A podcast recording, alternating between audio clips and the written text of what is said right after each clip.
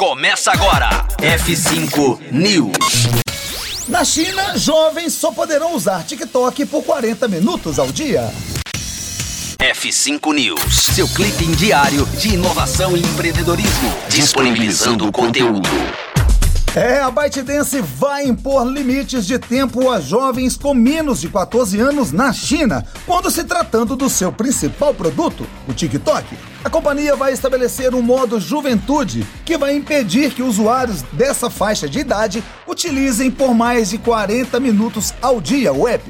Além da restrição, a empresa também diz que vai bloquear o acesso para o público da faixa etária nos horários entre 10 da noite e 6 da manhã, enquanto pede que os pais forneçam os nomes e idades reais dos filhos em suas respectivas contas no app.